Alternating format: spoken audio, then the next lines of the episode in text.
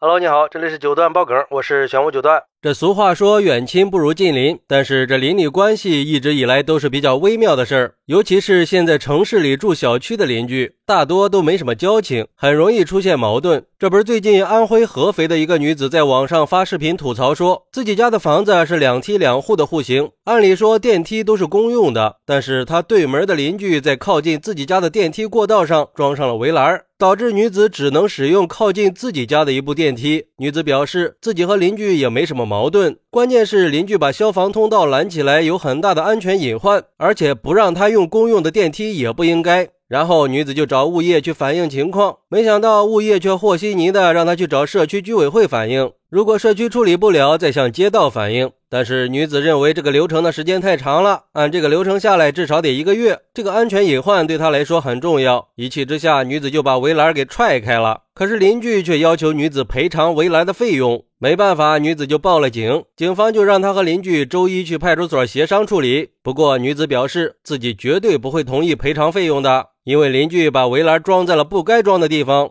哎，你说这是干嘛呀？都是邻居，应该以和为贵嘛。而且这楼道属于公共区域，电梯属于公共财产，确实不应该私自围起来。不过，对于这个事儿，有网友认为，这种情况基本上就属于一家一个电梯呀，有什么可无理取闹的呀？还在这纠结什么呢？你用你的，他用他的，难道你家的电梯坏了吗？物业肯定也是这么认为的，所以才让你去找社区。而且不是谁发视频谁就有理的。如果两梯两户中间的楼道很长，我觉得拦起来也没什么呀。而且这种围栏手一动就开了，有没有可能是发视频的人家里养了大型的宠物，邻居不得已才安装了围栏？踢坏别人的围栏就是见不得别人好，就是看不惯人家装这个吧？发这个视频看起来更像是挑事。还有网友认为，其实这个视频告诉了我们两个信息：一个是物业不负责任和稀泥；一个是这种两梯两户一家占一个电梯的情况比较多，或者已经成了默认模式。但是如果那个踹门的不认同这种默认的使用方法，也应该去走合理合法的途径，而不是用这种暴力的手段。另一方面，很多人都说没有看到栏杆上锁，但是我们不能做法盲呀，因为这不只是楼道，也是消防通道，这样围起来确实有很大的安全隐患。再退一步说，两部电梯都是公用的，那维护自己的合法权益应该是每一个公民的权利吧？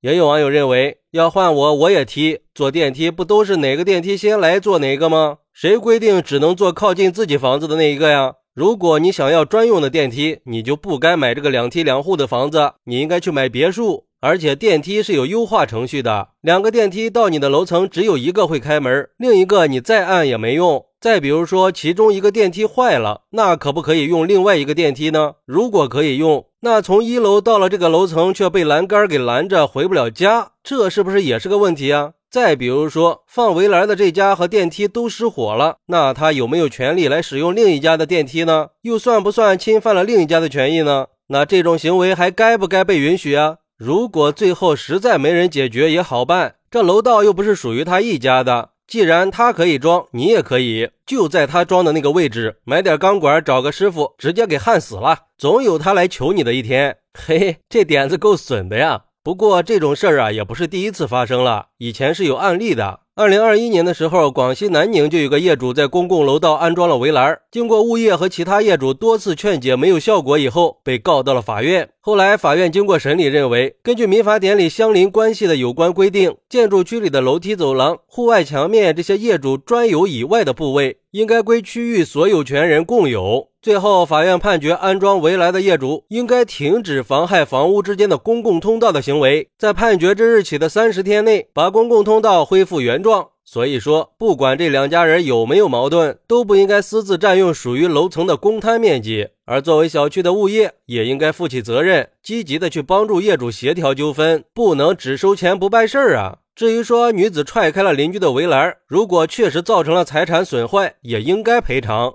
毕竟邻居违法了，也不代表着你也可以违法呀。还是应该通过正规的渠道，让执法人员来拆除，也可以避免加深邻里之间的矛盾嘛。好，那你觉得女子踹开邻居私自安装的围栏有错吗？快来评论区分享一下吧！我在评论区等你。喜欢我的朋友可以点个关注，加个订阅，送个月票。拜拜。